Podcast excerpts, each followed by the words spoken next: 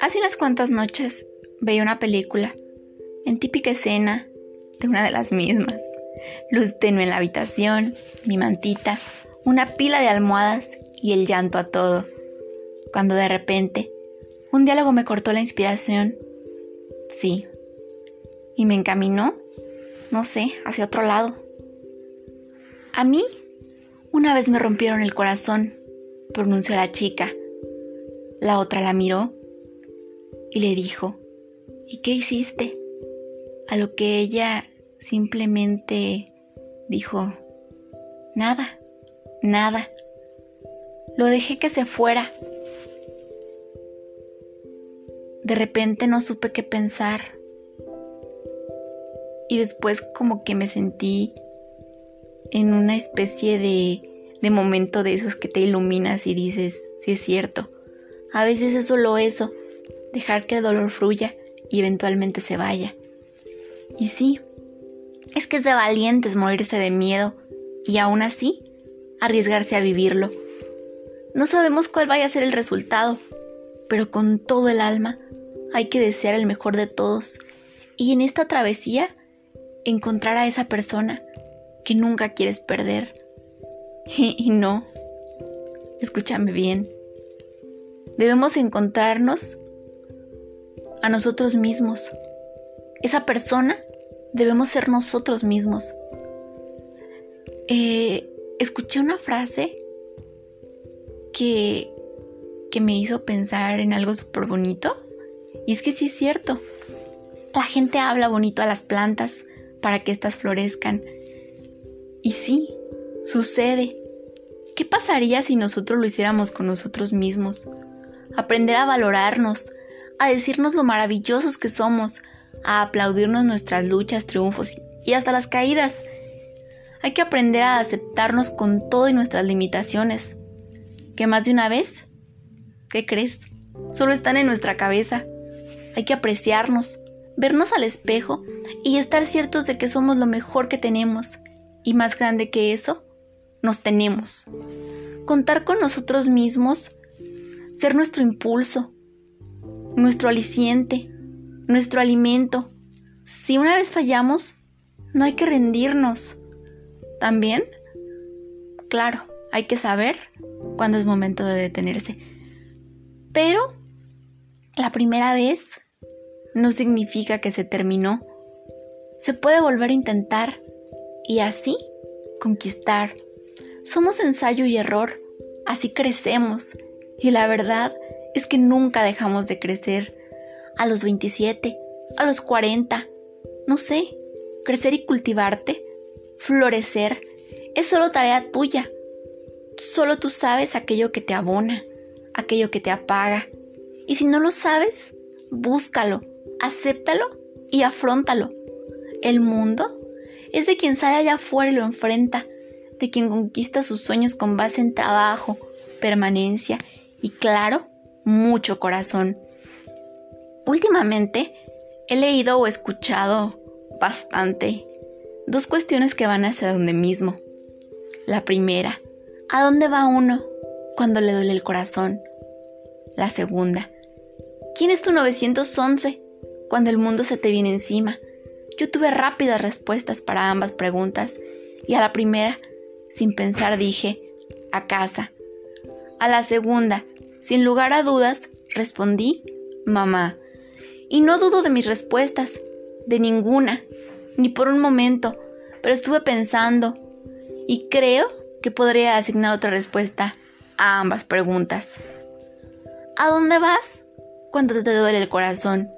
¿Quién es tu 911 cuando el mundo se te viene encima? Ustedes, ¿ustedes qué responderían? Piénsenlo. No sean tan impulsivos como yo. Porque yo, después de pensarlo un poquito, descubrí que sí, a la primera podría responder a mí y a la segunda podría contestar con un yo. Sí, para ambos casos creo que es indispensable que uno se tenga, saber quién eres, de dónde vienes y a dónde vas. tener un objetivo, una meta.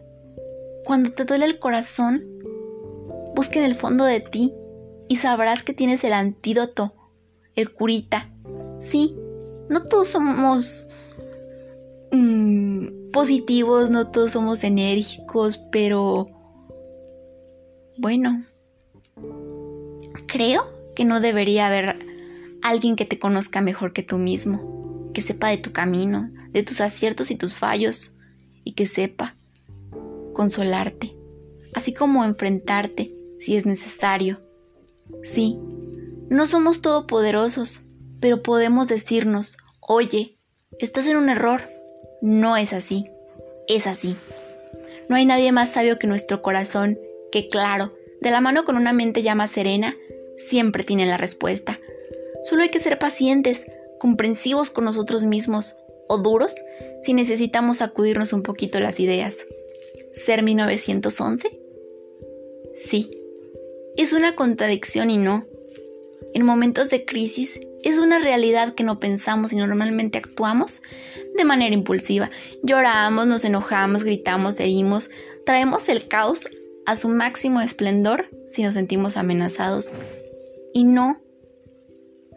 Necesitamos una vez más tenernos para mantener la calma y buscar dentro de nosotros las respuestas.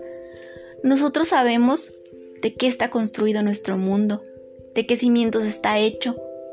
Así como somos nuestros propios arquitectos, no debemos defraudarnos. Nosotros consolidamos eso que somos. Y no es cierto que absolutamente nada nos influye, claro que no.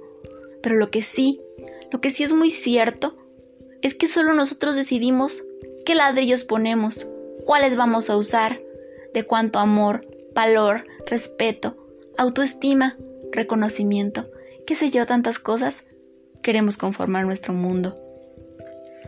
Una vez más, los únicos responsables somos nosotros. Las elecciones son nuestras, el sí, el no, el tomar o dejar.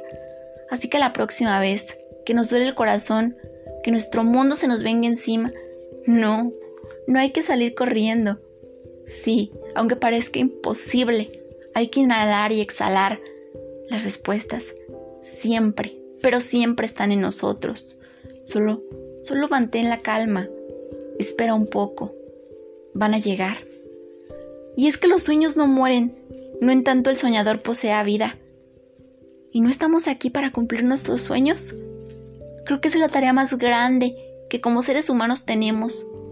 Venimos, venimos al mundo a aprender, a vivir, a soñar, pero sobre todas las cosas hay que tener muy claro, hay que tener visto, hay que tener contemplado que venimos a ser felices.